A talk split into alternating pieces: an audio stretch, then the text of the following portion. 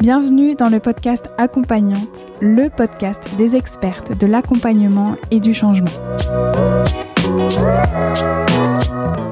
Je m'appelle Elsa Couteillé et je suis moi-même une accompagnante, une hypno, une hypnologue, praticienne en hypnose.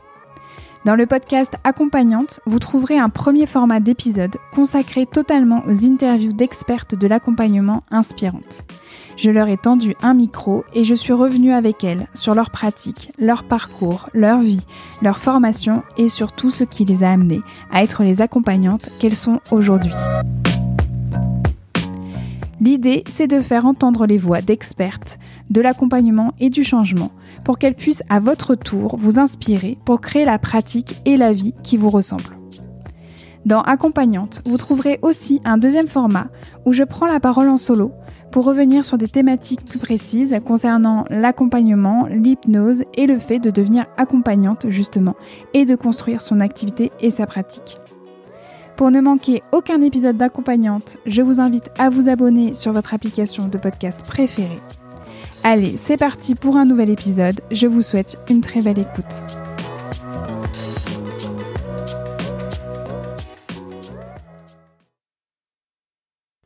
Bienvenue dans ce nouvel épisode interview. Aujourd'hui, je vous emmène à la rencontre de Magali Crespin-Aliane, une consoeur en hypnose. Magali est l'une des expertes en France de la synergie entre hypnose et périnatalité et elle consacre sa vie professionnelle aux futures mamans et parents. On me demande régulièrement si l'hypnose peut être une ressource quand on a besoin d'aide ou qu'on souhaite être accompagné autour des thématiques de la périnatalité. La réponse est un immense oui. Pour être transparente, mon accouchement et mon postpartum ont été assez difficiles, c'est un euphémisme, et je n'ose même pas imaginer comment j'aurais pu faire sans l'hypnose pour traverser cette période de ma vie. Dans cet épisode avec Magali, on a parlé de l'histoire derrière sa spécialisation en hypnose périnatale, de sa double formation en tant qu'hypnologue et accompagnante périnatale, des demandes en périnatalité qu'elle accompagne le plus, de la question de la surmédicalisation de la grossesse en France, du tabou encore actuel de la fausse couche, de sa vision de son métier d'accompagnante, du postpartum et bien plus encore. C'est parti pour cet épisode spécial hypnose et périnatalité en compagnie de Magali. Je vous souhaite une très belle écoute. Bonjour Magali. Bonjour Elsa. Merci d'être ici. Je suis ravie de te recevoir pour ce podcast. Euh, vraiment, c'est un plaisir. Là, on est donc euh, dans mon cabinet. Donc, tu es venu ce matin. On va passer quelques euh, temps ensemble pour revenir donc sur ton parcours, sur toi en tant qu'accompagnante en hypnose et ton positionnement et bien sûr tes projets à venir. Pour commencer, j'aimerais en fait te proposer de te présenter. Ça te va? Ouais, ok. Bah, je suis ravie d'être là aussi. Donc, ben, je suis Magali Crespin-Aliane. Alors, je suis euh, praticienne en hypnose ou hypnologue, on peut dire comme on veut. Euh, donc, je suis praticienne en hypnose et spécialiste en périnatalité. Euh, donc, j'ai une double casquette, une double formation, une formation d'hypnologue et une formation d'accompagnante périnatale, qui est donc pas du tout liée à l'hypnose. Euh, sont deux choses que j'ai que j'ai menées en parallèle euh, pour euh, pour créer mon projet d'accompagnement. Super. Justement, on va démarrer là-dessus parce que c'est hyper intéressant. On a échangé, bah, comme on dit en off, on a échangé en fait en, amont de lancer l'enregistrement. Et ce qui est hyper intéressant dans ton parcours, c'est que toi, tu es vraiment parti d'abord d'une vision. Tu avais vraiment une vision pour ton accompagnement. Tu avais déjà choisi ta spécialité avant même de choisir les outils. C'était vraiment la périnatalité. Exactement. Et c'est ensuite que tu t'es formé au fur et à mesure où tu as rajouté des outils, mais en gros, tu es vraiment parti d'une envie de ta vision d'accompagner en fait euh, autour de tous les sujets de la périnatalité. Est-ce que tu peux me raconter justement comment ça s'est passé pour toi, comment t'en es venu dans ton récit personnel, dans ton récit de vie, à te dire bah voilà, ma vision c'est d'accompagner quand même tous les sujets autour de la périnatalité. Et après, bon, euh, validation en fait par l'hypnose et donc ce cursus aussi vraiment très euh, orienté périnatalité. Ouais. Euh, alors, euh, moi, à l'origine, j'étais journaliste. Hein, je travaillais dans la presse. je travaillais à la fabrication d'un hebdomadaire de, de, presse professionnelle. Donc je faisais de la de la relecture, de la réécriture, de la correction, de la rédaction de titres, de légendes, d'intertitres. Voilà, j'étais ce qu'on appelle secrétaire de rédaction. Donc je prenais un un article écrit par un rédacteur et j'en faisais avec les iconographes et les maquettistes euh, le, la page qui part à l'imprimerie. D'accord, j'étais pas du tout au courant. Ouais. Euh, tu t'as fait ça pendant combien de temps? J'ai fait ça pendant une dizaine d'années. Ok. Et, euh, et auparavant, en fait, je dis ça parce qu'il y a une certaine cohérence dans tout le parcours. Auparavant, avant de me former, j'ai fait une formation professionnelle pour être, euh, pour avoir ce, ce, métier de secrétaire de rédaction. Et auparavant, j'ai fait des études de lettres et de traduction. Et, euh, et je me suis rendu compte au final qu'entre la traduction, entre euh, le, le, secrétariat de rédaction dans la presse et ce que je fais aujourd'hui, euh, bah, il y avait toujours cette idée en fait de rendre les choses lisibles pour l'autre. Euh, donc voilà, donc mon parcours il a glissé en fait à partir du moment où je suis moi-même devenue mère, ou peut-être même plus précisément quand j'ai voulu l'être. Euh, moi j'ai eu des difficultés pour avoir euh, mon premier enfant. En gros, ça a mis trois ans pour avoir ma fille. D'accord. Puis ensuite j'ai eu mon fils, donc j'ai deux enfants. Euh, donc trois ans, trois ans de d'examens, d'opérations, des fausses couches, donc beaucoup de beaucoup de difficultés, beaucoup de bah, beaucoup de souffrances aussi, hein, clairement. Euh, et au final, quand je me suis retrouvée maman avec ma fille euh, dans les bras, et puis ensuite ma fille à la maison et que je suis retournée travailler, euh, il y a une espèce de d'incohérence qui m'est apparue. Enfin, je trouve, voilà, j'adorais mon métier, mais je trouvais ça totalement absurde euh, d'être là euh, alors que ma fille euh, était à la maison ou avec son papa ou alors chez sa nounou. Et, et c'est là que j'ai commencé à penser à, à, une reconversion. Et pendant en fait tout le temps de ce parcours de donc d'examen, de, d'opérations, de, de, de, difficultés diverses et variées, euh, bah, j'ai rencontré des j'ai rencontré des soignants euh, très humains et d'autres pas du tout. Euh, j'ai rencontré des accompagnants fabuleux, surtout hors du, dans, surtout dans le champ paramédical. Et puis, euh, je me suis rendu compte que dans le champ médical, bah, il y avait quelques personnes qui étaient, euh, voilà, qui, qui, qui, qui, avaient ce côté euh, humain, accueillant, et puis d'autres qui l'avaient pas du tout. Et ça pouvait être euh, d'une extrême violence quand on vit quelque chose de difficile euh, dans son corps en tant que en tant que femme euh, qui veut avoir un enfant. Et, et en fait, je pense que c'est à ce moment-là que ça a commencé à germer dans ma tête. Je me suis dit, il y a quelque chose à faire. Euh, je me suis pas dit aussi clairement, mais voilà, il y a quelque chose qui a germé en fait. Il y a un petit truc qui a germé en moi. Et, euh, et au final, bah, quand je suis retournée travailler et que, que ce métier avait plus tellement de sens, euh, j'ai envisagé une reconversion pour accompagner les futures mamans, les femmes qui ont des difficultés à avoir des enfants, les femmes enceintes, enfin voilà, accompagner tout cet univers de la périnatalité. Donc j'avais déjà en fait un, un, objectif de qui je voulais accompagner et ce qui me manquait c'était le comment. Euh, donc j'ai fait un j'ai fait un bilan de compétences euh, et puis à, la fin de ce bilan de compétences, euh, m'est revenu en mémoire qu'une vingtaine d'années auparavant, j'avais été moi-même euh, patiente d'une psychologue qui pratiquait l'hypnose. Et j'avais un peu oublié euh, ces quelques mois de, de psychothérapie euh, par l'hypnose. Et là, tout d'un coup, c'est revenu. Et ça a été une espèce de révélation. quoi. J'ai comme un, un, poids qui s'est levé de mes épaules. Euh, et j'ai fait, mais oui, mais évidemment, c'est ça. C'est par l'hypnose que je vais passer. Et, euh, et, donc là, tout s'est mis en place en fait. Je me suis dit, bah, je vais me former à l'hypnose, je vais me former à l'accompagnement périnatal, parce que parallèlement, j'avais aussi découvert euh, donc cette euh, cette pratique de l'accompagnement périnatal qui est pas très connue euh, en France, qui est un peu plus répandue au Canada par exemple. C'est assez proche de ce que font les doulas, mais c'est pas exactement la même chose. il y a une école donc à Bordeaux qui s'appelle le CFAP hein, qui forme des accompagnantes périnatales et donc j'ai mis en place cette double formation d'hypnologue et d'accompagnante périnatale. D'accord, bah super. Est-ce que tu pourrais juste préciser qu'est-ce que c'est une doula? Alors une doula, c'est une femme qui a elle-même expérimenté la maternité et qui va accompagner une autre femme dans sa grossesse et dans son accouchement, mais par la transmission de sa propre expérience.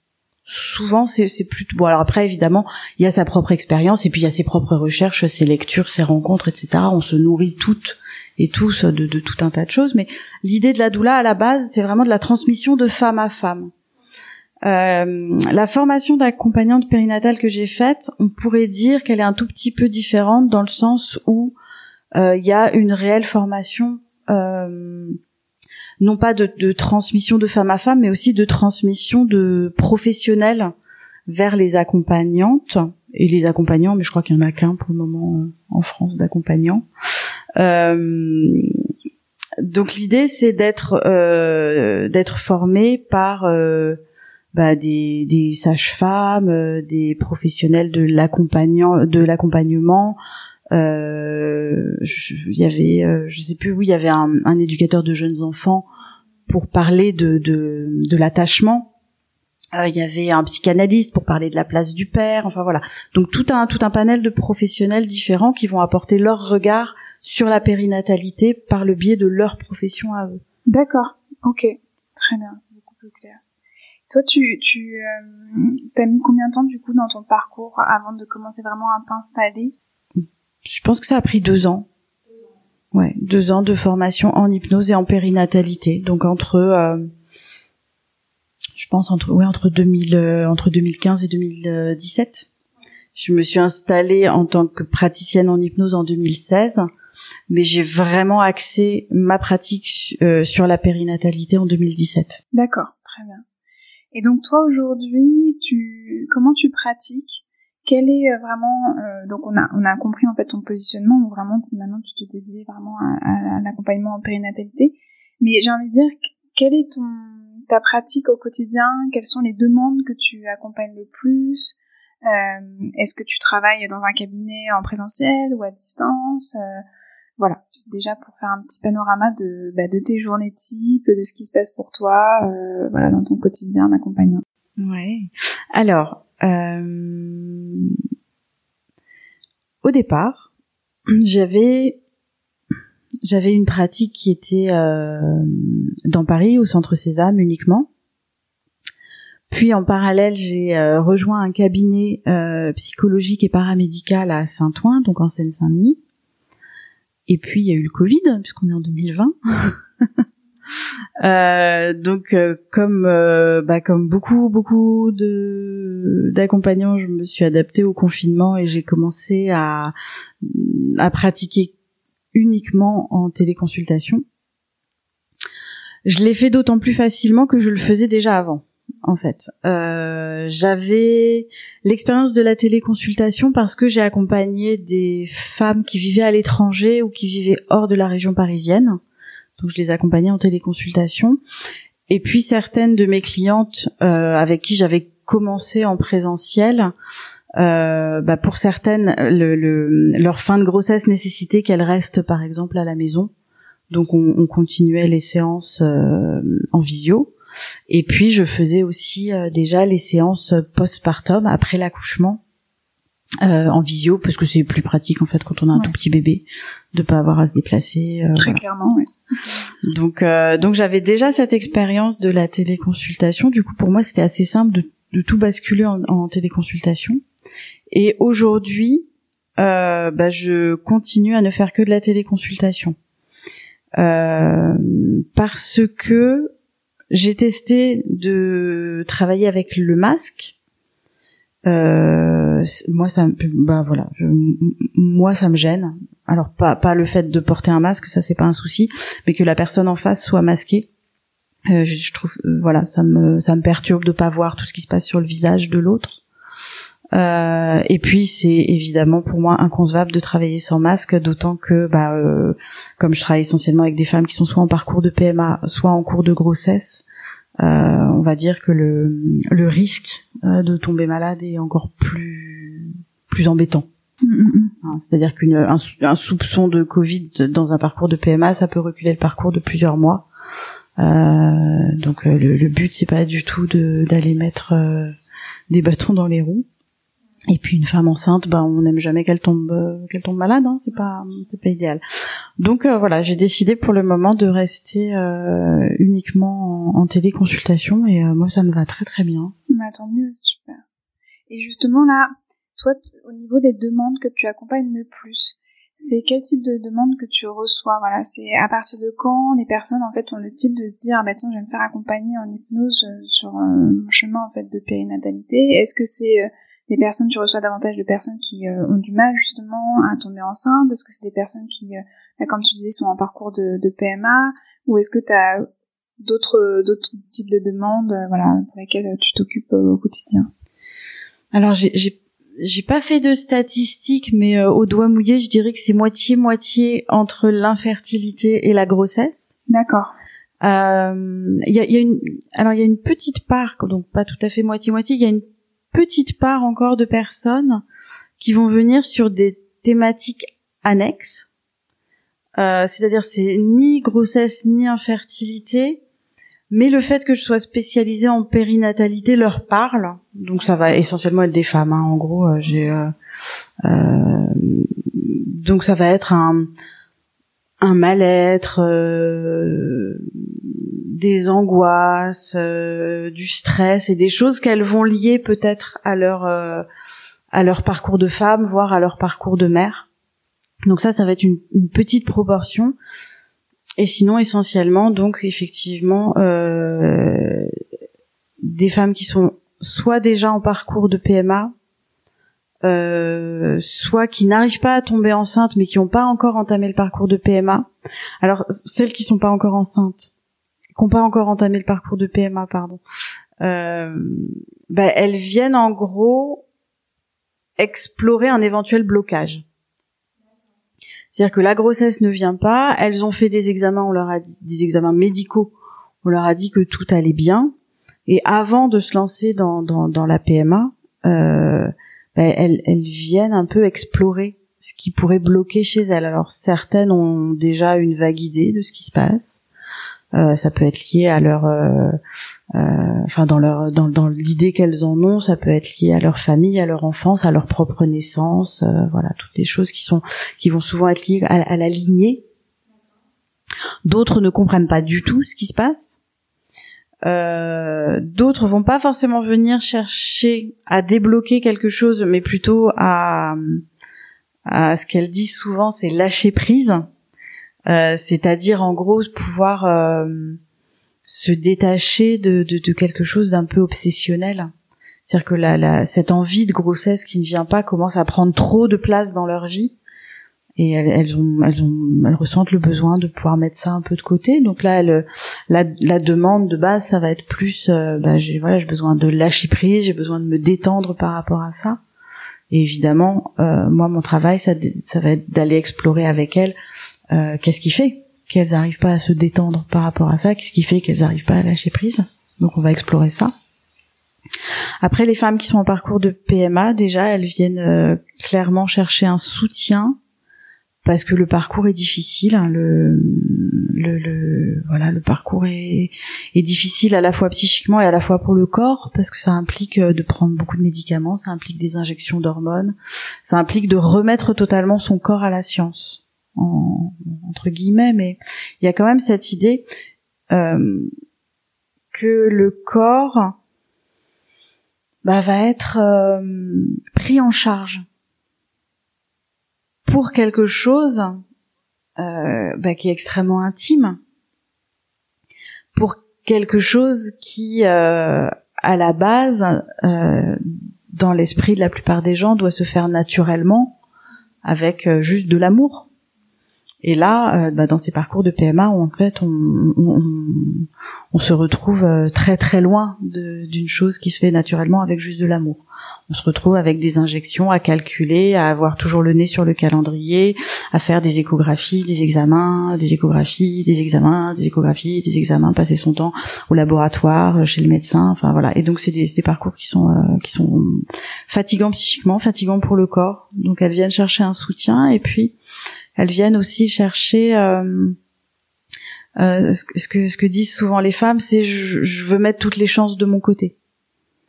Donc il y a pas mal de femmes qui vont venir faire de l'hypnose et puis en parallèle elles font de l'acupuncture, puis en parallèle elles voient un ostéopathe spécialisé par exemple et, euh, et l'idée c'est de, de, de pouvoir utiliser tous les outils à leur disposition pour que par exemple la FIV euh, qui, est, qui est en projet fonctionne et là, du coup, évidemment, euh, on va travailler euh, sur le corps, sur les représentations du corps et effectivement aider le corps, mais on va aussi travailler euh, au-delà du corps, sur euh, euh, en quoi elles ont besoin de faire tout ça pour que ça marche, qu'est-ce que ça signifie pour elles, et voilà. Donc il y a, y a, souvent un peu deux positions dans la manière dont je vais les accompagner. Il y a, y a, y a un, un, côté euh, j'ai envie de dire un côté qui est vraiment euh, axé sur la PMA en elle-même et puis un, quelque chose d'un peu méta, d'un peu au-dessus où on va euh, explorer leurs demandes.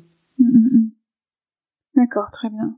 Parce que c'est en fait ce que tu disais par rapport en fait au, au, corps qui est comme euh, ben voilà on, on, laisse en fait euh, à la science c'est hyper intéressant parce que moi je trouve que ça fait la boucle par rapport à ce que tu disais justement sur ton parcours personnel, ton récit en fait au travers de peut-être même un certain manque de bienveillance ou en tout cas une, un truc qui est pas vraiment sur la même longueur d'onde quand justement bah, on est confronté au monde médical. Et, j'aimerais en fait te, parler d'un truc euh, que j'ai déjà évoqué en fait au travers de, de Psychonautes de, l'Arche. Donc Psychonautes, c'est un, un, donc pour préciser, c'est un programme d'auto-hypnose en ligne qui est proposé donc par l'école euh, Arche fondée par euh, Kevin Finel. Et dans Psychonautes, bah, vous avez en fait euh, chaque mois des nouveaux thèmes pour vous accompagner sur des sujets en spécifiques en auto-hypnose.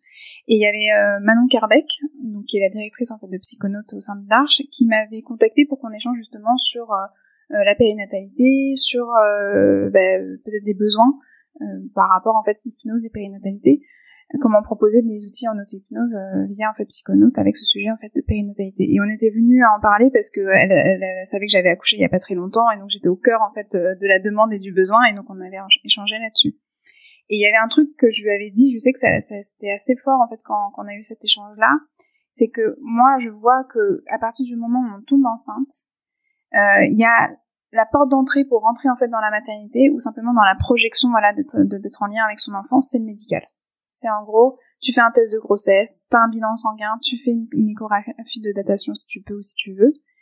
Mais au-delà de ça, déjà pendant les trois premiers mois, c'est secret. C'est un truc hyper, euh, voilà, il faut faire, faut faire dans l'ombre parce qu'on a peur que ça tienne pas, que qu'on a peur de la fausse couche parce que la fausse couche aussi c'est une thématique en fait encore bien tabou euh, même en 2020 euh, donc il y a, y a vraiment cette porte d'entrée qui n'est que médicale, que la première personne avec qui vraiment t'échanges, bien sûr c'est ton partenaire ou ta partenaire, mais en gros c'est aussi euh, la sage-femme ou euh, le médecin obstétricien, voilà, c'est que le médical. Et, et je voulais savoir toi, comme justement tu tu bah, tu t'accompagnes des, des, femmes enceintes, tu dis que bon elles, elles, elles sont peut-être pas, pour certaines ne sont pas encore tombées enceintes, mais certaines sont peut-être déjà enceintes. Je sais pas si toi tu as déjà eu une réflexion personnelle de comment apporter peut-être des outils différents pour euh, initier, en fait, ritualiser autrement le début de grossesse, tout en respectant comme quand même une certaine, en fait, pas un tabou, mais un certain silence, parce qu'il y a encore quand même des personnes qui ont peur que rien que de dire trop tôt, bah, ça peut porter malheur, ou, euh, ou ça peut créer de la souffrance, ou des attentes, et que finalement, bah, la fausse couche arrive, et ben, on sait pas comment faire. Tu vois, il y a un double sujet de comment tu commences, en fait, à, à quand même, euh, toi, te lier à ta grossesse, à ce futur bébé, sans passer par la porte du médical, vraiment de toi à toi. Et aussi, bah, comment tu fais pour euh, quand même accompagner euh, la peur en fait de la fausse couche ou justement même la fausse couche quand elle arrive. je voulais voir si voilà, c'est une réflexion personnelle que je voulais mhm. partager avec toi et euh, voir en fait ce que toi tu t'en disais. Complètement, oui. Euh, comme je te disais, c'est moitié-moitié sur l'infertilité, ben, l'autre moitié c'est la grossesse. Euh, et, et effectivement, oui, aujourd'hui la grossesse en France, elle est ultra médicalisé.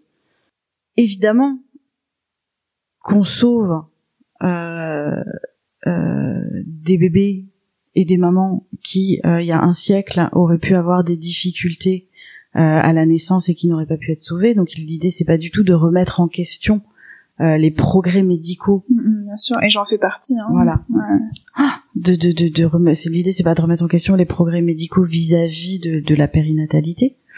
Euh, mais c'est vrai qu'on est un pays où euh, c'est très médicalisé, où l'accouchement à domicile n'est pas du tout soutenu, alors qu'il y a des tas de pays en Europe où la majorité, euh, il y a des tas de pays européens où la majorité des accouchements ont lieu à domicile, et évidemment hors Europe encore plus. En fait, la majorité des femmes accouchent à la maison dans le monde finalement, si on fait le compte. Euh, donc c'est vrai que il peut y avoir aujourd'hui en France dans dans l'approche de la grossesse quelque chose qui pourrait faire penser que c'est une maladie. Quelque chose qui pourrait faire penser que dans la grosse si on est enceinte on est forcément proche de la pathologie. Alors que bah en fait non hein. On va dire clairement. Une grossesse euh, être enceinte c'est pas être malade et une grossesse c'est pas forcément pathologique et pourtant, aujourd'hui, les grossesses, elles vont être classifiées à bas risque, à risque moyen, à haut risque, et euh, comme si, en fait, je, crois que dans le langage médical, la, grossesse euh, sans risque, pas pas euh, identifiée comme ne présentant aucun risque, n'existe même pas. et du coup, tout ça, ça crée de l'inquiétude chez les futures mères, chez les futurs pères aussi d'ailleurs parfois. mais voilà, c'est vrai qu'il y a il y a quelque chose qui fait aussi en région parisienne en particulier que on n'a pas forcément le temps effectivement de se faire à l'idée qu'on est enceinte et qu'en même temps un début de grossesse ça peut être fragile parce que sur un début de grossesse on a 20% euh, de fausses couches. Ah oui quand même tu vois j'étais même pas au courant de la statistique. Ouais. C'est 20% de risque de fausses couches hein, et, et, et, les femmes qui le savent euh, mais qui, parce qu'elles vivent en région parisienne, doivent quand même tout de suite s'inscrire à la maternité. Ouais. Eh ben ça, ça peut être, euh, ça peut être compliqué, surtout quand on a déjà fait des fausses couches. Donc voilà, je, sais que j'ai des clientes qui ont cette difficulté-là de dire, ben, euh, en fait, je sais même pas si cette grossesse va évoluer, que je dois déjà me projeter dans la maternité, donc où je veux accoucher. Et euh, c'est compliqué tous ces euh, c'est une espèce de d'injonction paradoxale quoi. Ne n'en parle pas. Alors en plus qui dit n'en parle pas? Parce que finalement euh, c'est aussi une question qu'on qu'on peut poser. C'est pourquoi finalement ne pas dire qu'on est enceinte même quand la grossesse est encore dans ces dans ces trois premiers mois qu'on considère comme plus fragiles? Moi souvent les, les femmes qui me disent j'en parle pas parce que si jamais je fais une fausse couche ben je leur demande mais si vous faisiez une fausse couche à qui vous en parleriez? Vous n'allez pas forcément garder cette fausse couche que pour vous. Donc la question c'est à quel moment en fait je m'autorise à dire que je suis enceinte pour ensuite pouvoir m'autoriser à dire que si je que bah si jamais il y a une fausse couche à dire que je souffre. Parce que ne pas dire qu'on est enceinte ça signifie annoncer une grossesse quand elle est déjà terminée si jamais il y a fausse couche ou bien ne rien dire du tout et souffrir en silence Enfin voilà, il y a, y a, tout un tas de réflexions à mener là-dessus. Euh, euh, en fait, on a le choix de dire ou de ne pas dire qu'on est enceinte les trois premiers mois. Mais ce qui est intéressant, c'est de savoir pourquoi on le dit ou on le dit pas, et pas juste ne pas le dire parce que bah c'est comme ça qu'on fait. Mes copines l'ont pas dit, euh, ma mère me dit qu'il faut pas le dire. Oui, on peut très bien ne pas le dire, mais faut savoir pourquoi on le dit pas. Et du coup, la, pour moi, le travail sur le début de la grossesse, alors toutes les femmes vont pas forcément me contacter au, début de la grossesse, hein, c'est très très variable. Après, il y a aussi le cas bah, des femmes que j'ai accompagnées euh, sur un parcours de PMA ou sur une infertilité ou sur une ambivalence. Je pense à, une cliente euh, récemment qui m'avait contactée parce qu'elle se demandait si elle voulait un enfant ou pas. Elle n'arrivait pas à savoir et, euh, et son compagnon en avait très envie et elle, elle savait pas.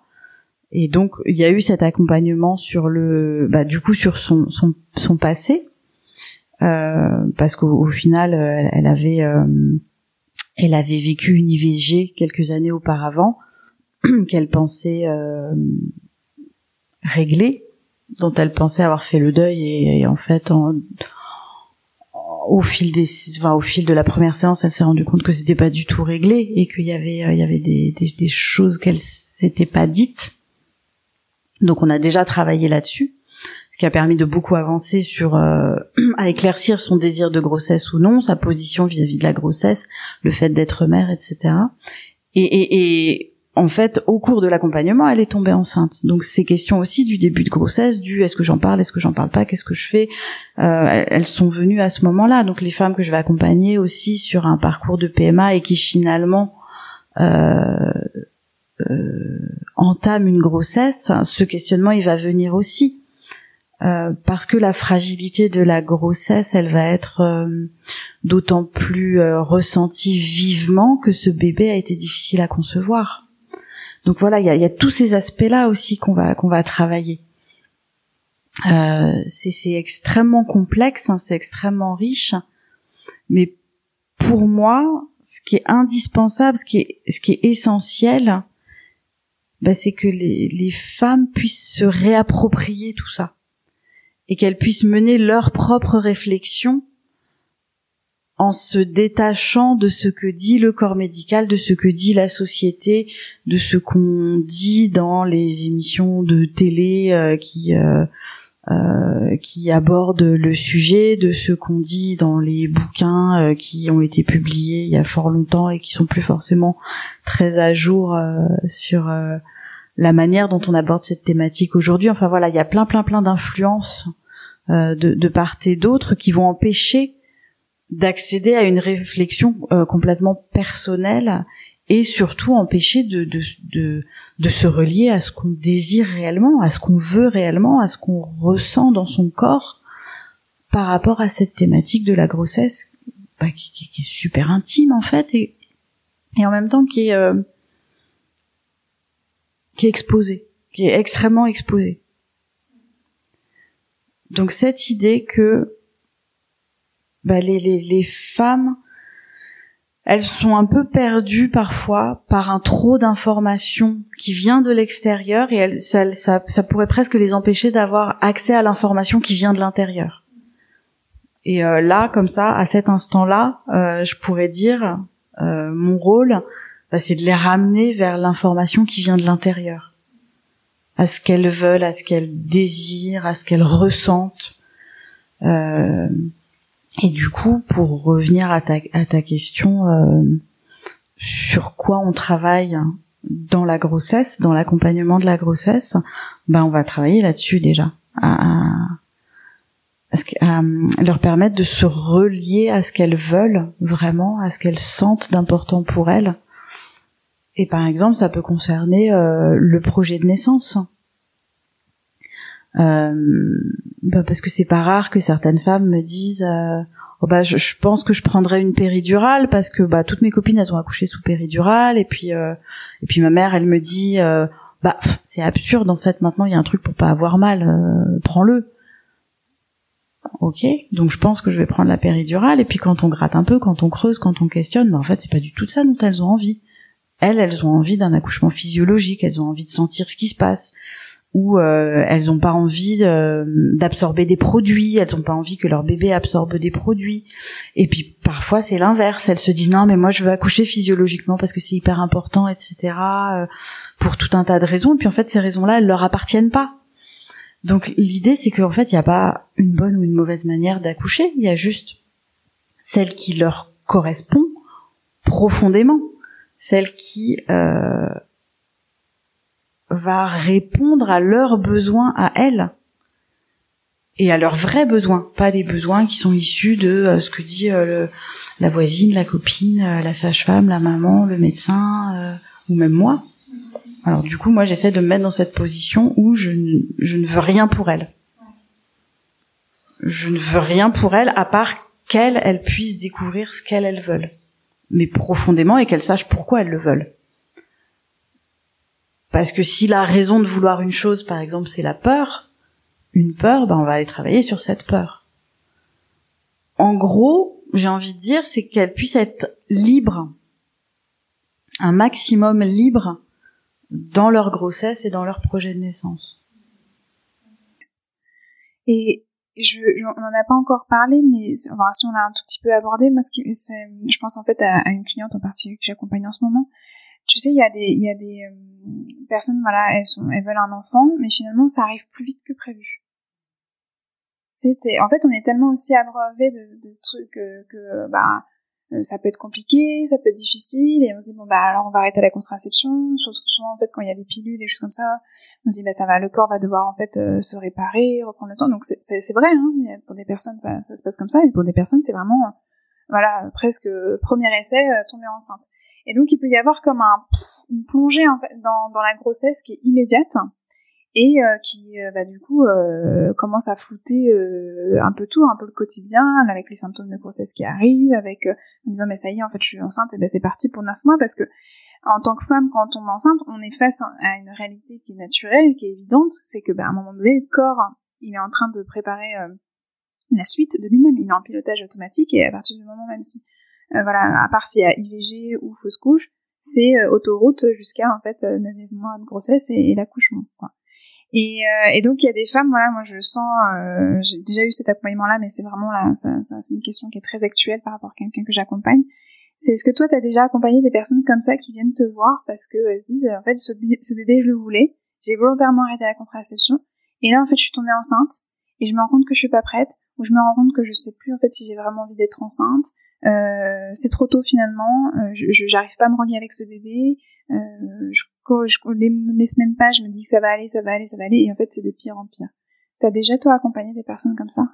Oui, oui, j'ai plusieurs euh, plusieurs cas qui me viennent en tête, euh, bah, notamment une euh, une femme effectivement qui est, alors elle est elle, est tombée enceinte euh, plus rapidement effectivement que ce qu'elle avait imaginé. Et euh, ça a entré en conflit avec son projet professionnel. Euh, parce que elle avait pour projet de se mettre à son compte. Et euh, là tout d'un coup cette grossesse qui arrivait maintenant euh, bah alors souvent c'est c'est plus ambigu que bah, j'ai arrêté ma contraception mais je pensais que ça allait être long et ça arrive souvent c'est plus bah on avait en tête euh, d'avoir un bébé mais pas tout de suite. Mais du coup j'avais arrêté la contraception mais quand même on faisait attention. Mais il y a eu enfin voilà. Souvent c'est c'est un, un peu plus complexe que que que ça. C'est-à-dire donc c'est c'est une ambivalence en fait hein c'est clairement une, une ambivalence, c'est-à-dire bah je, je veux être enceinte mais pas maintenant, mais en même temps si c'est maintenant c'est bien parce que ça rassure aussi sur euh, il y a aussi ces questions d'être rassuré sur sa fertilité. Exactement. Et euh, et du coup qu'est-ce qui fait que cette grossesse elle se présente maintenant alors qu'en fait euh, c'était pas tout à fait le moment encore. Enfin donc on, on va interroger tout ça évidemment euh, sans forcément creuser euh, là où il y a rien à trouver parce que parfois il y a rien à trouver là, ça s'est présenté comme ça et puis c'est tout et c'est pas et c'est pas par là qu'il faut aller chercher mais c'est quand même bien d'aller voir. Qu'est-ce qui fait que cette grossesse elle s'est présentée là maintenant? Qu'est-ce qui fait que euh, aujourd'hui elle est difficile à accueillir? Alors que euh, dans l'absolu elle était désirée effectivement, il y a, y, a, y a, pas mal de, y a pas mal de, de, de, choses comme ça qui peuvent, euh, qui peuvent arriver. Et, et, et donc cette, euh, cette cliente-ci, elle n'arrivait pas à investir sa grossesse parce que ce, cette grossesse, elle était vécue comme quelque chose qui, qui venait empêcher son développement professionnel. Et du coup, elle est, elle est venue bah, pour ça. Euh, sa demande, c'était je je j'arrive pas à, à, à m'investir dans la grossesse. Euh, pourtant, avec mon compagnon, on a décidé de garder euh, cet enfant. Euh, donc là, je suis en gros, euh, en gros, je suis paumée quoi. Je, je, le veux et en même temps je le veux pas. Euh, je le veux mais pas maintenant. Mais il est là maintenant et on a décidé de le garder et je suis ok pour le garder. Mais voilà. Et et, et au final, bah c'est un, un travail qu'on a pu commencer assez tôt parce que je pense qu'elle est venue autour du quatrième mois. Donc c'était donc on a eu le temps et, euh, et, ce qui était fascinant en fait, c'est que je, je, me souviens qu'à la, à la première séance, elle touchait pas du tout son ventre, et quand elle en parlait, elle disait ça. Quand elle parlait de la grossesse, elle disait ça. Et dès la deuxième séance, elle, elle, euh, elle touchait davantage son ventre et elle commençait à parler de bébé. Donc il y a un cheminement qui se fait. Et tout ce cheminement, en fait, ben, il est lié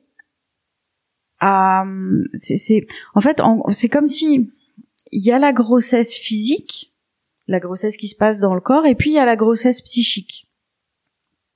Et les deux vont vont pas forcément être euh, euh, concomitants. C'est pas exactement le mot que j'aurais voulu, mais je trouve pas le bon.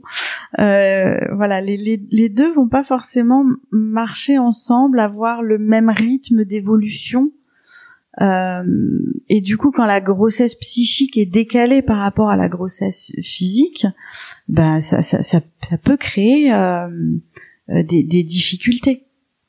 C'est-à-dire qu'on voit le corps qui se transforme, mais psychiquement, il y a quelque chose qui se qui se met pas en place. Donc là, le travail, il va être là-dessus, c'est-à-dire d'aller travailler sur la grossesse psychique et comment est-ce qu'on peut mettre en accord euh, le, le, corps et l'esprit en gros, hein, euh, remettre de la cohérence entre la grossesse psychique et la grossesse physique. Et puis, euh, et, puis souvent, ce qui, ce qui va être important, bah, c'est un peu de, de j'ai envie de dire, de rentrer dans l'art de la problématique, quoi. d'aller voir vraiment ce qui se passe et de, de, permettre aussi à la femme de, de, de formuler les difficultés qu'elle a et, euh, et même si parfois euh, elles vont dire ah non mais c'est horrible ce que je dis c'est horrible parce que évidemment je l'aime ce bébé euh, oui évidemment tu l'aimes ce bébé mais ça n'empêche pas qu'il y a une part de toi qui a pas envie de lui maintenant alors qu'est-ce qu'on fait? Est-ce que tu vas rester avec cette part de toi qui a pas envie de lui maintenant et puis la laisser euh, gangréner toute la grossesse et puis peut-être même euh, tout, tout, tout, toute ta vie de mère avec cet enfant parce que ça sera sous-jacent? Ou est-ce que cette part là qui dit ben en fait là j'en veux pas ben, on l'écoute on écoute ce qu'elle a à dire elle s'exprime et puis ensuite euh, tu discutes avec? Donc en gros on, arrive parfois même à des, à des négociations entre parties entre la, la, la, partie qui veut et puis la partie qui veut pas être enceinte. Mm, mm, mm. Alors c'est super en fait que tu commences à évoquer euh, la négociation de partie. En fait, en hypnose, la négociation de partie, c'est vraiment un processus d'accompagnement qui va chercher le dialogue entre différentes parties pour réharmoniser en fait un conflit, pour créer une sorte de troisième voie entre deux, deux parties qui étaient jusqu'à maintenant euh, soit conflictuelles ou qui s'ignoraient en fait euh, tout simplement. Est-ce que toi, au quotidien, tu dirais que tu as des processus que tu utilises le plus, plus souvent? Est-ce qu'il y a des outils? Parce que je sais que tu es aussi formé euh, à MPC. À la MPC, À la MPC, voilà, de Dominique Espaz. Est-ce que tu peux me dire un peu, voilà, tes outils, euh, ta boîte à outils essentiels pour toi au quotidien, euh, justement dans les différentes, différents accompagnements qu'on évoque depuis le début? Ouais. Alors effectivement, euh, je suis formée à la méthode Phoenix Capacity, donc la MPC, euh, qui est euh, une méthode alors je sais pas si elle est inspirée, mais je, je crois qu'elle est inspirée euh, parce que je, je, crois que Dominique en, en, parle, si je me souviens bien. Euh, euh, elle est inspirée du rêve éveillé dirigé. Donc moi j'utilise énormément ça. En fait, donc j'ai suivi le, le cursus d'hypnologie à l'Arche avec Cyril Champagne et notamment sur la période où on travaillait sur le rêve éveillé dirigé. J'étais en présentiel donc, outre la théorie, j'ai participé aux, ateliers de mise en pratique de, du rêve éveillé dirigé. Et donc, ma pratique à moi, déjà à ce moment-là, alors je sais plus en quelle année c'était. C'était il y a un an et demi, je crois, deux ans. Ouais, il y a bien deux ans, je pense. Ouais, ouais, ouais, non, ça, ça, ça remonte un peu. Faudrait chercher les cours en hypnologie sur l'imaginal. Euh, en tout cas, je me suis très vite euh, beaucoup inspirée de cette technique. Je l'ai, je l'ai, je l'ai beaucoup intégrée dans ma manière de travailler euh, parce que je trouve hyper intéressant cette cette idée de laisser parler la symbolique inconsciente, de laisser venir les représentations. ça offre, je trouve que ça offre énormément de, de, de liberté. Donc je me suis beaucoup inspirée du rêve éveillé dirigé. Je me suis formée donc à la, à la MPC avec Dominique Espaz et j'utilise énormément du coup la MPC. Donc l'idée de la MPC c'est de faire des voyages dans le corps, de et de laisser la, la partie euh, responsable de l'imagination, celle qui crée l'imagination, prendre les commandes et proposer des images, des perceptions, des sensations, des euh, et, de, vraiment accueillir sans jugement tout ce qui se passe. Alors ce que je dis souvent à mes clients pour leur expliquer, c'est euh, quand vous rêvez la nuit, vous êtes à la fois acteur du rêve et en même temps quand vous vous souvenez du rêve et que vous le racontez, c'est comme si vous en aviez été le spectateur. Ben là, l'idée, c'est un peu de faire ça. C'est d'être à la fois l'acteur, l'actrice du rêve et en même temps d'avoir cette partie consciente qui va être spectateur, spectatrice du rêve et qui va pouvoir le raconter puisque l'idée de la méthode Phoenix Capacity c'est que les gens parlent pendant qu'ils vivent ce qu'ils vivent et ils le racontent et ils laissent faire ce qui doit se faire. Le rôle de l'accompagnant dans ce cas-là, ça va être de les guider de les inviter à, à, poser des questions qui peuvent paraître intéressantes. En fait, la, la position de l'accompagnant, comme elle est extérieure, ben il y a un regard un peu plus objectif sur ce qui est en train de se passer. Donc quand on est dedans, on peut rencontrer quelque chose qui fait peur, par exemple, et qu'on préférerait fuir. Le rôle de l'accompagnant, ça va être de dire, bah en fait non, s'il y a un obstacle qui se présente, ça peut être intéressant de l'affronter plutôt que de le contourner.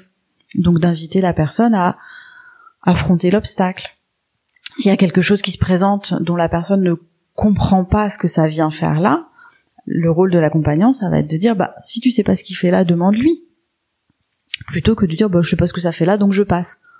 Voilà. Donc le rôle de l'accompagnant, c'est vraiment cette, cette position extérieure euh, qui permet à la personne d'aller dans son exploration et de permettre aux choses de se faire.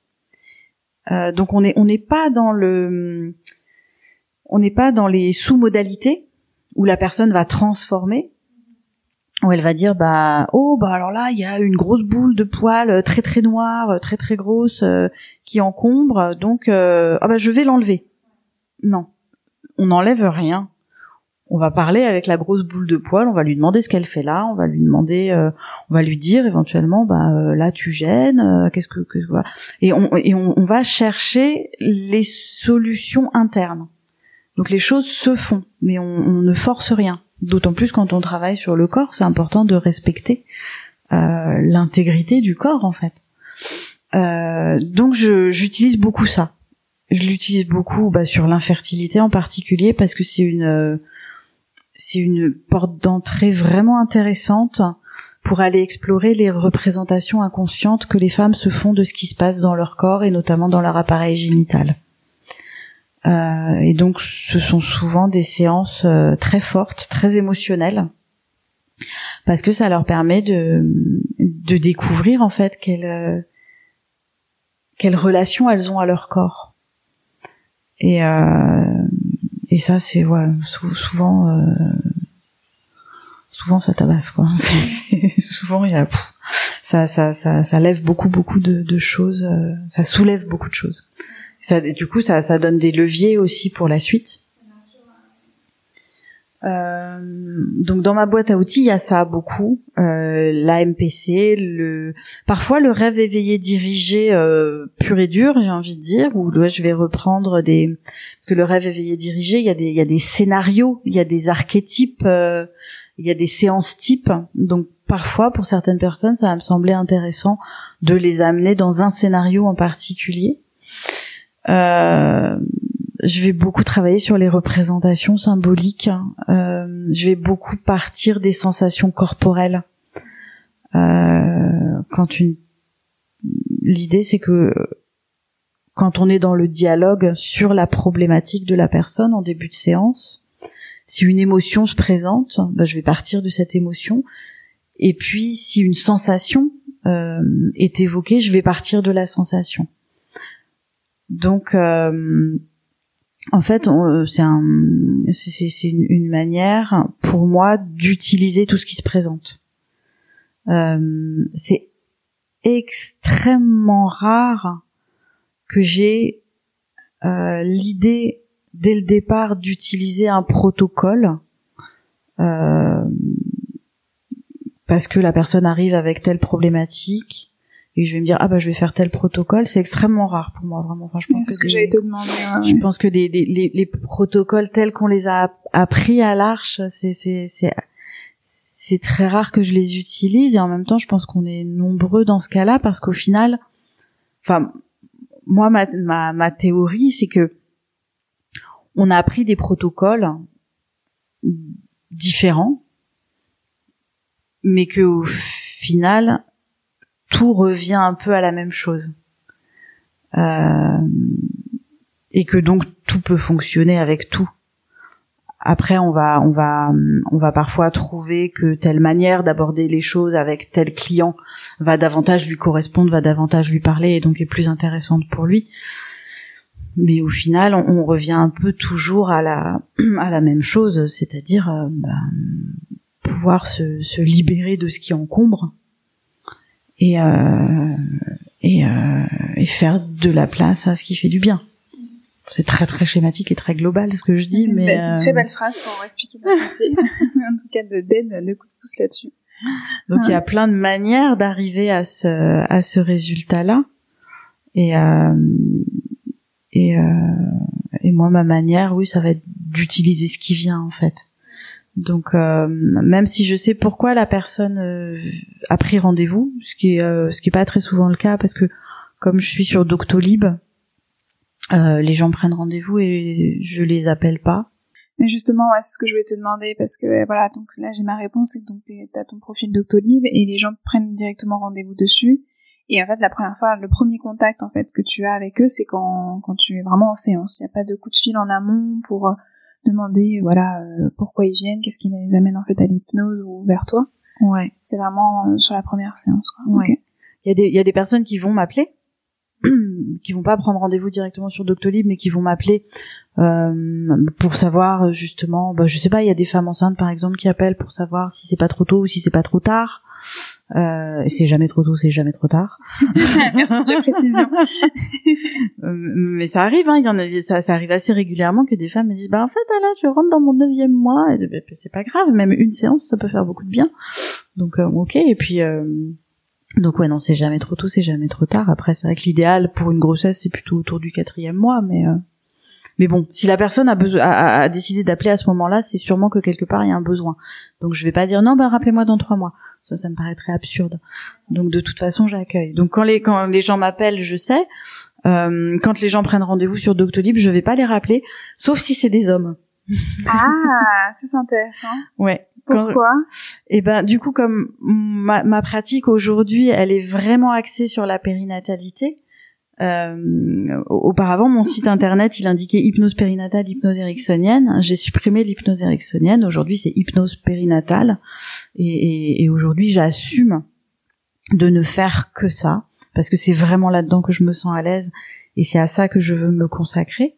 Du coup, quand un homme prend rendez-vous, bah, j'appelle pour savoir ce pourquoi il a pris rendez-vous.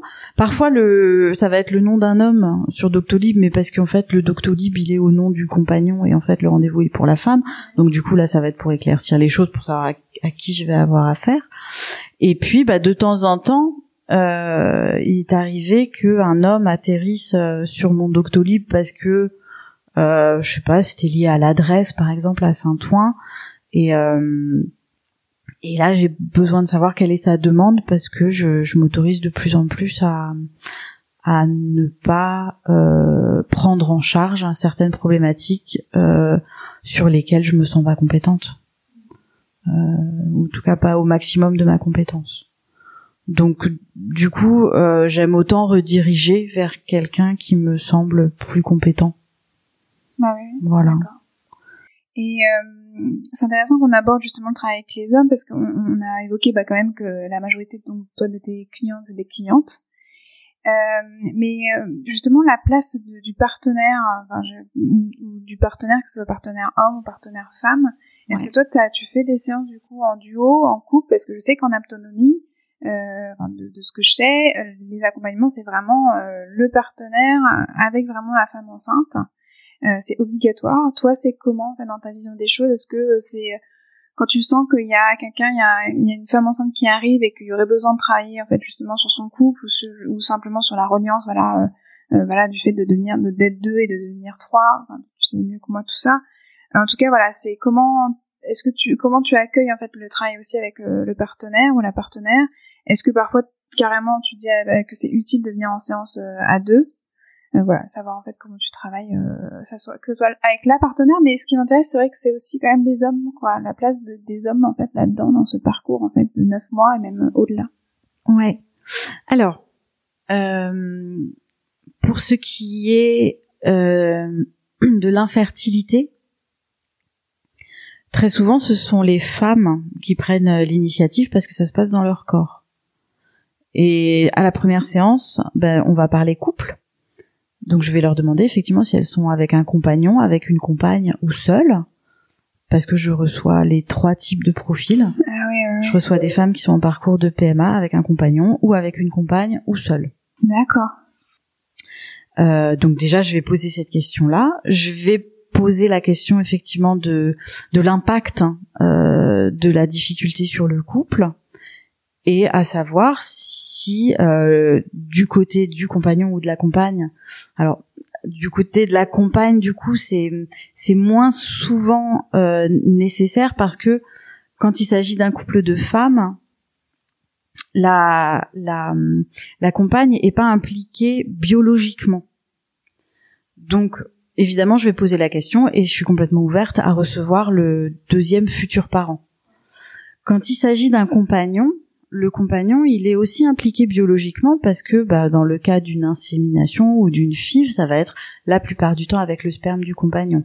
Et si c'est pas avec le sperme du compagnon, bah, ça peut être aussi une autre problématique euh, à aller explorer. Comment est-ce que lui vit le fait euh, si l'infertilité est de son côté, comment est-ce que lui vit le fait que ce soit pas son, son sperme?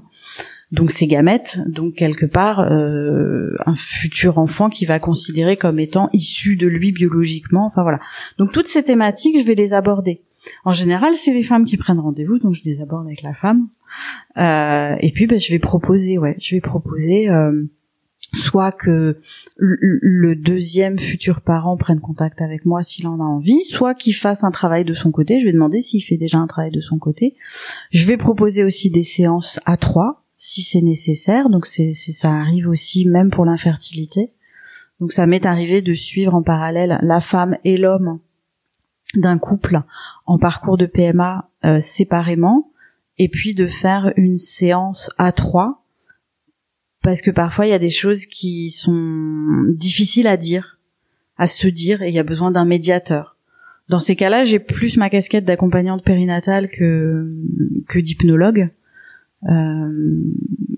mais euh, c'est des séances qui sont euh, qui sont très utiles. Et puis dans le cadre de la grossesse aussi, pareil, je vais poser les mêmes questions. Euh, est-ce qu'il y a un deuxième parent? Est-ce que c'est un compagnon? Est-ce que c'est une compagne? Est-ce qu'il ressent le besoin d'eux? Et je vais euh, très très très fortement inciter à ce que euh, une des dernières séances au cours du huitième mois soit faite en couple euh, pour évoquer justement la, la place euh, du deuxième parent, pour évoquer l'arrivée du bébé dans le couple, et puis pour évoquer euh, concrètement pendant l'accouchement quel est le rôle de l'accompagnant enfin de, de, l'accompagnant dans le sens du compagnon ou de la compagne pendant l'accouchement. Et là, on va vraiment parler très concrètement de ce qu'il peut faire. Donc là aussi, j'ai plus la casquette d'accompagnante périnatale que, que d'hypno. Euh, mais en fait, tout est ouvert. Je vais toujours questionner ça. Euh, je, je je prends jamais rien pour acquis. Et euh, et même si on me dit euh, non non mais c'est bon, euh, bah je vais quand même questionner un peu voire même surtout si on me dit non non c'est bon. Après, voilà, il y a des femmes qui me disent non, mais en fait, euh, euh, mon mec, il est pas du tout branché là-dedans. Ça, ça va être compliqué, ça va pas l'intéresser. il a pas envie. ok, bah du coup, on va en parler un peu, savoir si elle, elle le vit bien, comment elle le vit. Enfin voilà, tout peut pas être parfait dans un monde parfait non plus. Hein je sais que je peux pas, euh, je peux pas m'immiscer partout, quoi. C'est pas le but. Donc, euh, donc j'ouvre la porte et puis après, si les gens veulent entrer, ils entrent. S'ils veulent pas, bah, c'est ok. On fera au mieux avec euh, avec les possibilités qu'on a.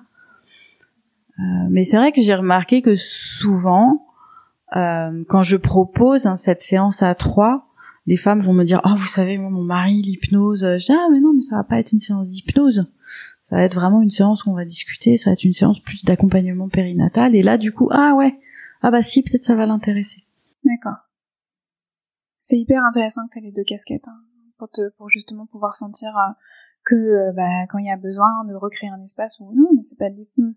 Surtout qu'on sait hein, très bien que tout est suggestion, tout peut être hypnotique. Euh, donc même dans, un, dans une discussion en fait d'accompagnement périnatal, il peut y avoir des pneus mine de rien quand il y en a besoin, quoi. Complètement, bien sûr. Donc euh, ouais, c'est hyper intéressant. Il y a, y a un sujet sur lequel j'ai vraiment envie de t'entendre, c'est le postpartum.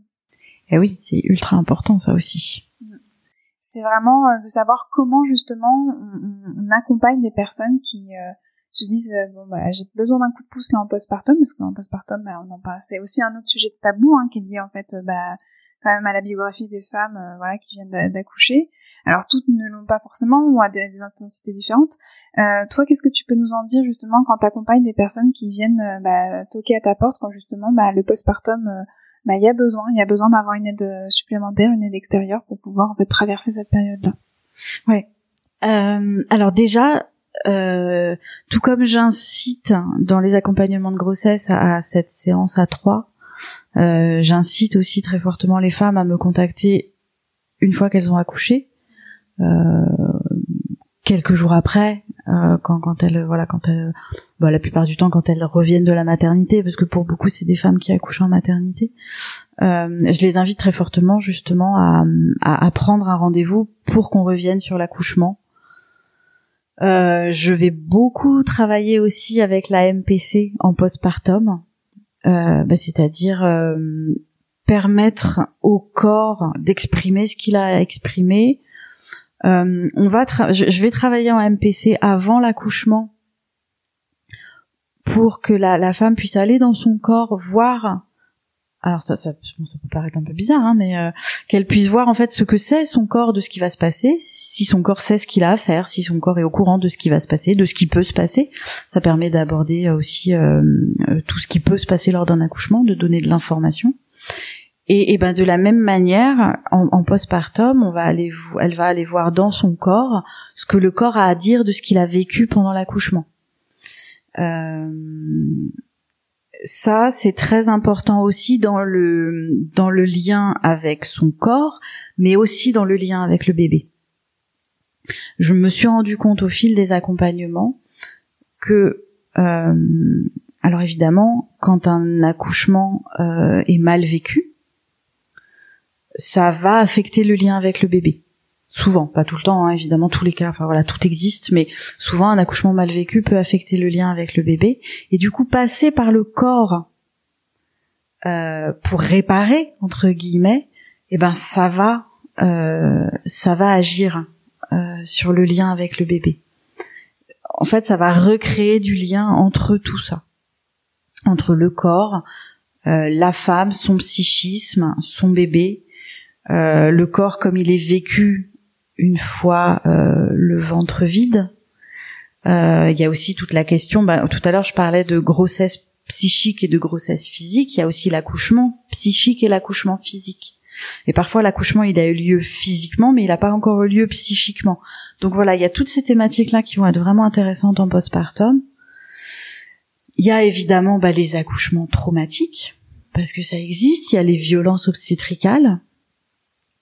Il y a parfois des femmes enceintes qui viennent parce que cette grossesse réveille le, un traumatisme d'un accouchement précédent euh, qu'elle n'avait pas pris en compte. soit parce qu'elles en avaient pas conscience, soit parce que c'était pas le moment pour elles, soit parce qu'elles avaient pas les outils, enfin voilà, pour plein de raisons. Mais parfois une seconde ou une troisième grossesse va réveiller le, le, souvenir et elle se dit bah là en fait il faut que je travaille sur l'accouchement d'avant pour cet pour que cet accouchement là se passe bien.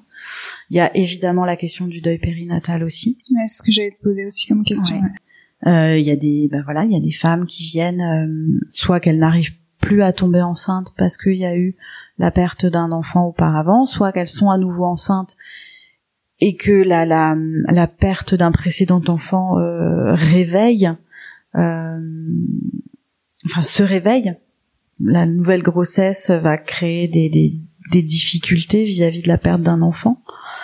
Euh, enfin voilà, donc tout ce qui se passe entre deux grossesses ou après la grossesse, c'est évidemment des choses qui sont pas du tout à négliger. Euh, et puis évidemment, il y a des demandes qui sont liées au baby blues, un baby blues qui va durer un peu trop longtemps, voire de la dépression postpartum. Là, mon rôle, ça va être aussi d'être très vigilante et, euh, j'ai été formée à ça justement euh, au, au, CFAP, hein, c'est-à-dire à reconnaître euh, quand une difficulté maternelle nécessite une prise en charge psychiatrique. Euh, pas parce qu'il y a des il y a des il y a des baby blues qui durent un peu longtemps qui au final sont des dépressions postpartum. Donc qui nécessitent une prise en charge vraiment spécifique. Parce qu'une dépression postpartum euh, pas prise en charge euh, ça peut carrément euh, amener sur une psychose puerpérale.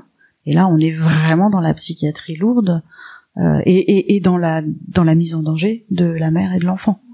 Donc donc c'est important d'être très très vigilant par rapport à ça et de et de connaître ses limites en tant qu'accompagnante, de savoir à quel moment c'est plus de mon ressort, mais qu'il faut vraiment que la personne aille consulter dans un service spécialisé.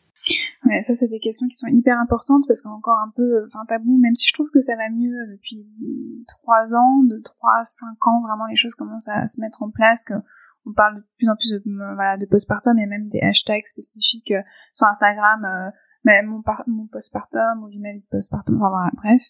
Euh, moi c'est parce que, euh, bon, parce que je l'ai vécu, mais aussi parce que j'ai pris conscience qu'il y avait une statistique qui est sortie il y a pas très longtemps où on montrait en fait que c'était une des périodes les plus pas les plus dangereuses mais les plus fragilisantes pour les femmes et qu'il y avait quand même de nombreux suicides qui auraient pu être évités justement si on avait en fait davantage d'informations sur ce que c'était en fait ce fameux postpartum, ce que c'était en fait c'est pas simplement peut-être le baby blues, non mais qu'est-ce qui se passe concrètement dans le baby, blues là parce que finalement c'est une fois qu'on est dedans euh, qu'il y a les, les, les, langues qui commencent à délier, que les femmes entre elles se parlent en disant ouais tu sais moi aussi ça a été dur, euh, ça va aller, euh, puis euh, le baby blues, moi, moi on me l'avait dit comme ça, hein. le baby blues hein, tu vas voir, hein, c'est pas des conneries. Hein.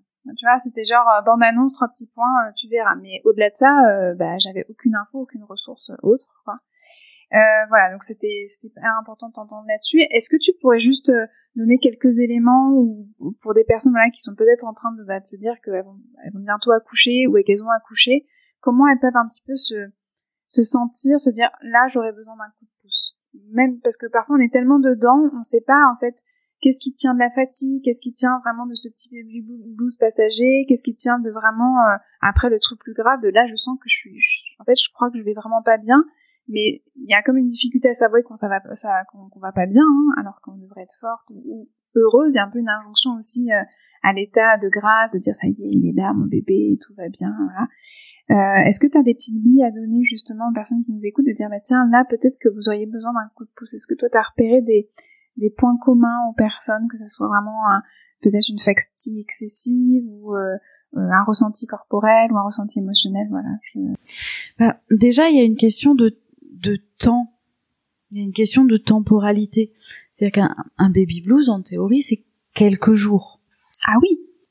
le baby blues classique, de base, j'ai envie de dire que toutes les femmes ne vivront pas. Hein. Il y a des femmes qui n'ont pas de baby blues. Ça, il faut le dire aussi, c'est important. Il y a des femmes qui accouchent et youpi, tralala, tout va bien, il n'y a pas de problème. Il y a des femmes qui ont un baby blues au premier accouchement et pas au deuxième, quand non pas au premier et quand non au deuxième, quand non pas au premier ni au deuxième mais quand non au troisième, enfin voilà, c'est très variable. Mais le baby blues, en théorie, ça doit pas aller au-delà de 15 jours, 3 semaines après la naissance. D'accord. Et vraiment, la majorité des baby, le baby blues, en gros, il, il apparaît à deux, ouais, autour de 1, 2, 3 jours après la naissance. Il va durer quelques jours. Mais si la femme déjà se sent s'enfoncer au bout de 5, 6, 7 jours, bah ça peut être déjà un, petit signal d'alarme. Alors évidemment, oui, il y a la fatigue. Il y a la manière dont on vit la fatigue qui est différente chez chacune. Je crois que ce qui va être vraiment important, c'est de se connaître. De se connaître et du coup de se demander si on se reconnaît. C'est-à-dire, bah oui, je sais que quand je suis fatiguée, je suis hyper irritable et je deviens désagréable. Ou alors moi, quand je suis fatiguée, je pleure tout le temps. Dès qu'on me dit un truc, je me mets à, je me mets à chouiner. Euh, euh, c'est moi. Bah si je me reconnais, je vais m'observer puis je vais voir si ça dure pas trop longtemps. Mais par contre, si je me reconnais pas du tout, peut-être que là déjà c'est un signal que ce serait bien d'en parler pour un peu débrouiller les choses, voir ce qui s'est passé, justement revenir sur cet accouchement, revenir sur cette naissance, revenir sur ce que l'arrivée de cet enfant dans la famille, dans le couple, euh, est en train de, de générer, de soulever, de réveiller. Euh, quand on est au-delà de plusieurs semaines, effectivement, on peut se poser la question de la dépression postpartum. Euh, et là, je pense que c'est important d'aller consulter. Alors ça peut être un médecin généraliste en qui on a confiance, ça peut être euh, un, psycho, ou une psychologue, euh, ça peut être un spécialiste ou une spécialiste en périnatalité dans un autre domaine. C'est-à-dire il y a des ostéopathes spécialisés en périnatalité qui peuvent être vraiment très aidants sur euh, la, la, question euh, du postpartum et, euh, et diriger. Enfin voilà, je pense que ce qui est important surtout, c'est de s'adresser à une personne en qui on a confiance, une personne avec qui on sait qu'on peut parler, qu'on peut tout dire, qu'on peut s'autoriser à ouvrir les vannes, à pleurer, et, que ce soit le médecin traitant, le, le, le, un ou une psychologue, un ou une ostéopathe, même les kinés, les sages-femmes qui font la rééducation périnéale, elles, elles peuvent accueillir ça ce qui est indispensable, c'est de pas rester seul avec un mal-être dont on sent bah que c'est pas juste un petit baby blues quoi. Il y a quelque chose d'un peu plus profond qui est en train de se passer. Euh, après, les signes qui doivent alerter l'entourage, bah c'est euh, par exemple une maman qui nourrit son enfant sans le regarder. Euh, on sait aujourd'hui hein, dans la donc ça c'est euh, c'est des, recherches d'un médecin dont le nom m'échappe parce que j'ai plein de trous de mémoire, mais c'est quelqu'un qui a qui avait créé en tout cas une unité euh, maman bébé et qui a énormément travaillé sur la, la psychose puerpérale. Euh, une maman qui nourrit son enfant, que ce soit au biberon ou au sein, peu importe, elle va le regarder. Et puis elle, s'il y a y a des gens qui sont là, elle va regarder les gens. Et il y a, y a, quelque chose comme ça qui va qui va de, de l'aller-retour vers le bébé et vers le public euh, qui est quelque chose d'instinctif, de naturel. Euh, ah, mon, bébé se nourrit, mon bébé se nourrit, mon bébé va grandir, mon bébé va bien. Bah, une femme qui ne regarde pas son bébé se nourrir, qu'elle regarde dans le vide, ça doit alerter. Euh, une voilà le, dans, dans, la relation en fait euh, pour quelqu'un d'extérieur ça peut s'observer quand il y a quelque chose qui cloche et je pense que c'est important de pas se dire non, mais c'est juste qu'elle est fatiguée, mais de, de faire confiance à ce qu'on ressent. Parce qu'en fait, on le ressent si le lien, il est pas là. S'il y a quelque chose qui cloche, on va le sentir. Et je pense qu'il vaut mieux euh, aborder la thématique, en parler, quitte à se tromper, plutôt que de passer à côté et de laisser une femme s'enfoncer dans une difficulté maternelle qui peut devenir grave et effectivement euh, mener à euh, ben, parfois des suicides, parfois des actes de violence envers le bébé, euh, parfois une fuite. Hein, il y a des femmes qui, qui, qui, quittent la maison, qui se sentent incapables de s'occuper de, de, de, leur enfant et, et qui fuguent. Euh, donc voilà, ça c'est pas quelque chose qui est extrêmement courant. Faut faut relativiser, mais c'est quelque chose qui est suffisamment grave et important pour qu'on soit attentif à des signes qui nous mettent la puce à l'oreille. Et donc la femme en, elle-même, elle, ne doit pas hésiter à parler à une personne de confiance. C'est ça surtout qui est important. Parce que si c'est pour parler à une personne qui est pas à l'écoute et qui va dire mais non tu vas voir ça va aller ton bébé il va bien t'es un peu fatigué c'est bon. Non c'est pas vers ce genre de personne qu'il faut aller c'est vers quelqu'un dont on sait qu'il va pouvoir entendre. Carrément. C'est super. Euh, c'est super que tu aies pu voilà poser les choses je pense que c'était hyper important. Euh, justement, toi, tu as, quand même des journées euh, assez euh, voilà chargées émotionnellement. C'est que tu reçois quand même un public qui bah, est quand même sensible. Il y a plein d'émotions. On sait, hein, il y a un cocktail d'hormones tout au long de la grossesse qui fait que bah on est quand même dans un sacré état décalé de conscience pendant neuf mois. Euh, toi, au quotidien, comment tu prends soin de toi quand tu as une grosse journée de travail, quand tu as une, grosse semaine de travail? Euh, comment tu prends soin de toi? Est-ce que tu fais des choses en amont pour te préparer? Est-ce que tu fais des choses a posteriori pour conclure ta journée ou pour conclure ta semaine pour tu vas avoir un peu euh, une soupape de décompression avant de revenir bah, chez toi, de revenir euh, dans ta famille. L'idée, c'est vraiment, c'est une question vraiment professionnelle, personnelle. C'est comment on tient en fait dans ce métier parce qu'on mmh. est voué à prendre soin des autres, mais comment on fait pour prendre soin de nous? Ouais. Toi, qu'est-ce que tu fais toi pour prendre soin de toi? Euh, alors déjà, avant chaque séance, je prends quelques minutes, vraiment très très peu, mais je prends quelques minutes pour pour me recentrer.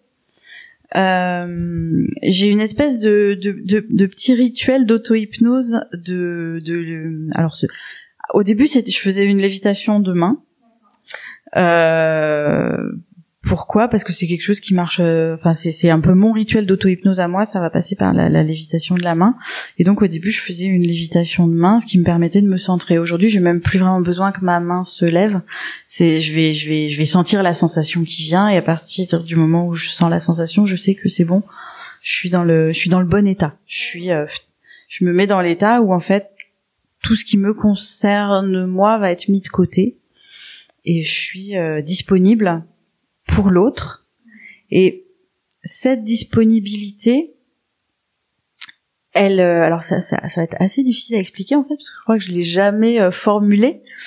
Mais cette disponibilité pour l'autre, elle est aussi une manière de ne pas de ne pas prendre pour moi ce qui va se passer dans la séance. Donc c'est un peu comme si je mettais la partie la plus profonde de moi-même de côté. Donc cette partie la plus, enfin que j'appelle la plus profonde, c'est-à-dire celle qui est à la fois avec mes propres soucis, mais aussi celle qui serait apte à absorber le plus ce qui vient de l'autre. Cette partie-là, je la mets de côté. Et euh, effectivement, il y a, y a, ce côté, euh, je, je sais pas, je suis là à 99%. Donc les 99% de moi qui sont là, ils sont complètement là, et puis il y a un petit pourcent qui est pas là que je préserve et que je récupérerai après. Du coup, après la séance, j'ai besoin de prendre un temps pour moi. Alors avant, euh, quand j'étais en cabinet, bah, ce temps c'était le temps du retour à la maison. Aujourd'hui, j'ai plus ça puisque là, euh, en ce moment, bah, je travaille de chez moi. Donc je, je garde ce, en fait, j'ai ce rituel qui fait que, alors ça, ça euh, en fait, j'organise la pièce pour travailler. C'est-à-dire que je, il y a, y, a, y, a y a une installation de meubles qui se fait dans la pièce où je travaille pour travailler. Et tant que cette installation de meubles est présente, ben, la pièce, c'est ma pièce de travail. Et quand j'ai fini ma journée, je défais cette installation et cette pièce redevient une pièce de vie. Donc elle, elle change de, elle, change de fonction euh, symboliquement et matériellement euh, par l'installation que, que, que je fais. Et, euh, et voilà. Et donc effectivement après, les séances, bah, je, je, prends un temps pour moi. Je vais pas euh, raccrocher et puis tout de suite aller rejoindre ma famille euh, si elle est là. Euh, j'ai besoin de ce temps pour moi, de décompresser. Je prends des notes aussi. Euh, après chaque séance, je prends des notes assez rapides, mais, mais quelques notes sur ce qui s'est passé. Et puis après, je vais je vais faire autre chose. Euh, j'ai pas de après j'ai pas de rituel énergétique euh, comme je sais que certains praticiens euh, oui, en ouais, ont. te demander ça voilà. J'ai pas de rituel énergétique, j'ai pas de j'ai pas de choses euh, de choses comme ça. Euh, au cours de la journée entre deux séances, par contre, oui, j'essaye de me lever, de faire un tour, de boire de l'eau, de euh, voilà, de remettre le corps en mouvement. Euh, mais euh, c'est à peu près tout en fait. Il y a rien de. Et globalement, au fil des journées, ça te suffit, même s'il y a des grosses séances, t'as pas des réminiscences, t'es pas dans un ressassement, t'es pas dans une accroche, parce que parfois il y a quand même des histoires de vie qui nous attrapent, qui nous touchent euh, vraiment, et ça, ça crée quand même, c'est comme si on était encore, on était encore avec la personne, euh, euh on est encore en train de réfléchir à, bah, à l'accompagnement, l'accompagnement qui a été fait, l'accompagnement qui va se faire. Euh, voilà. Est-ce que, est-ce que là, tes rituels là, que tu nous as présentés, ça suffit, ou est-ce que tu as quand même euh, un peu le niveau au-dessus quand tu sens qu'il y a un truc qui accroche euh, davantage? Oui, alors évidemment, là, là, c'était dans le truc au quotidien, les petits rituels, mais évidemment, il y a la supervision. Euh, et ça, je pense que c'est indispensable.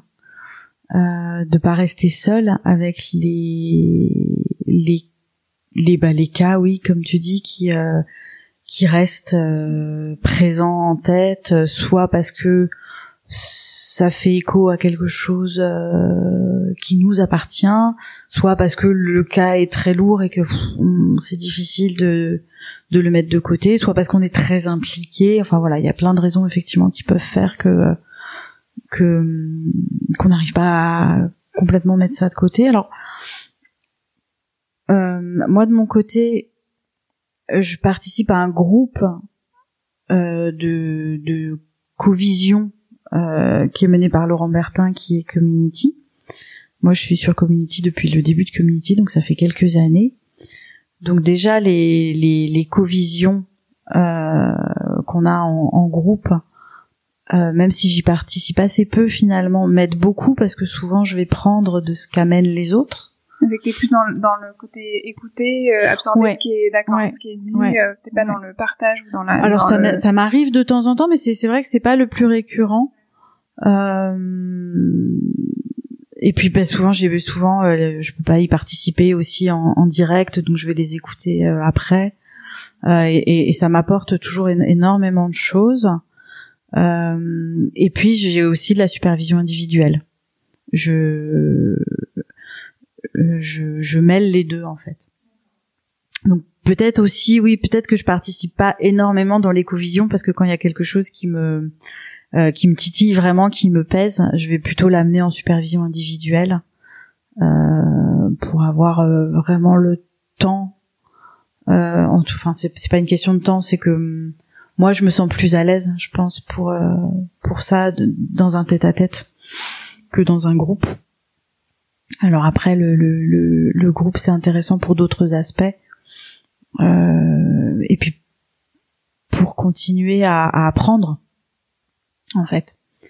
Le groupe, pour moi, voilà, c'est ça. Le groupe, il permet de continuer à apprendre.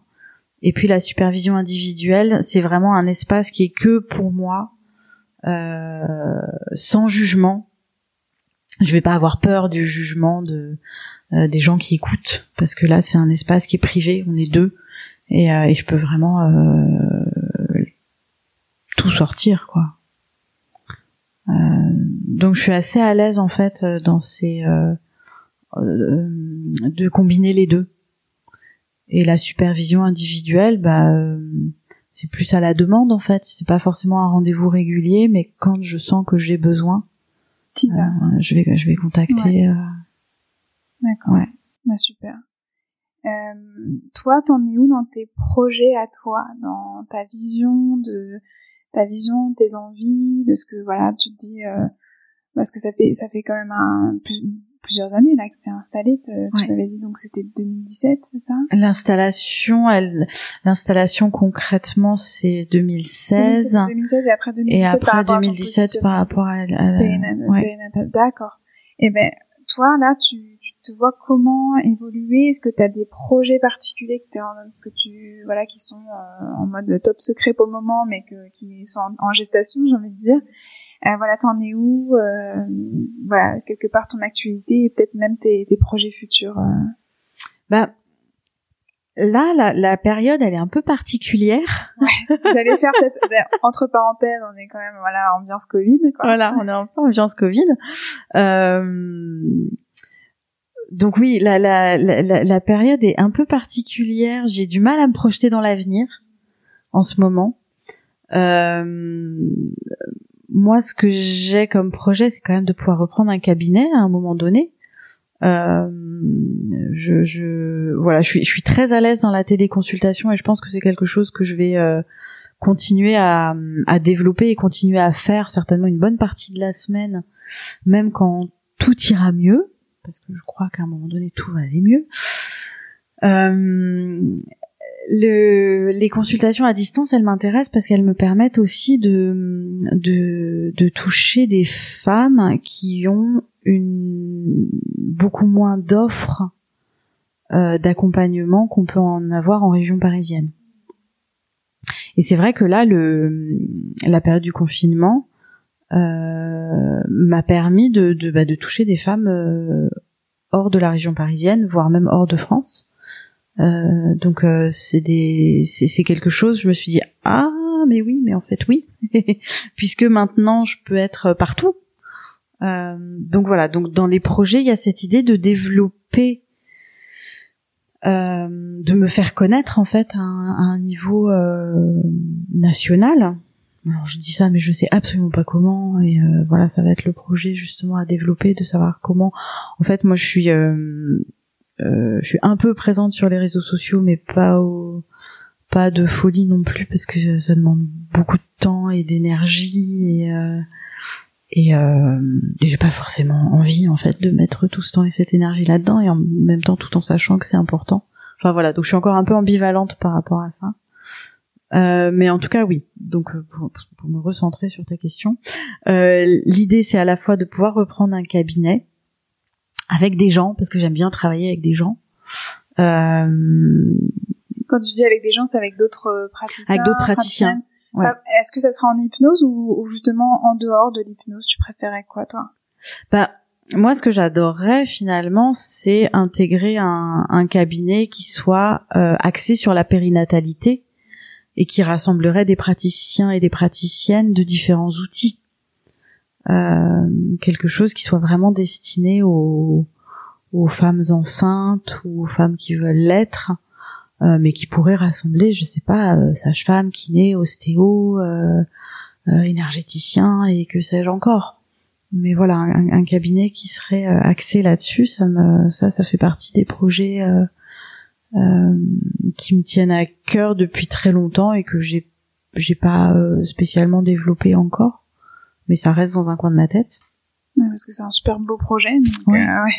ouais. vraiment de, de, de se dire, bah voilà, on, on, travaille tous avec des outils différents, mais dans la même direction. Et donc de, pouvoir créer des collaborations. Euh, et puis oui, retravailler en présentiel, parce que parce que même si pour moi, euh, moi si j'ai fait le choix là de rester en téléconsultation, c'est parce que j'arrive beaucoup plus facilement à créer un lien, à créer cette bulle euh, nécessaire à la à la séance. J'arrive beaucoup mieux à la créer euh, à distance par écran interposé qu'avec des masques. Euh, j'ai fait le test et, euh, et moi cette idée de voilà c'est comme je disais au début le, le, le visage caché de l'autre me perturbe énormément. Du coup comme je suis perturbée j'arrive pas à créer euh, le, le bon contexte alors que je me sens mais à 1000% à l'aise euh, dans l'échange euh, par écran interposé. Et bah ça ça ça fonctionne en fait. La personne en face le ressent parce que parce que les séances euh, ne ne perdent rien ni en qualité ni en intensité ni en qualité de relation. Ça alors euh, peut-être que c'est justement parce que je parce que je suis à l'aise que l'autre en face est à l'aise et que ça fonctionne et que pour ceux qui sont pas fans de l'outil et je peux complètement le comprendre, euh, bah ça fonctionne moins bien justement parce qu'ils sont pas fans de l'outil. Enfin voilà, je pense que tout ça ça se nourrit.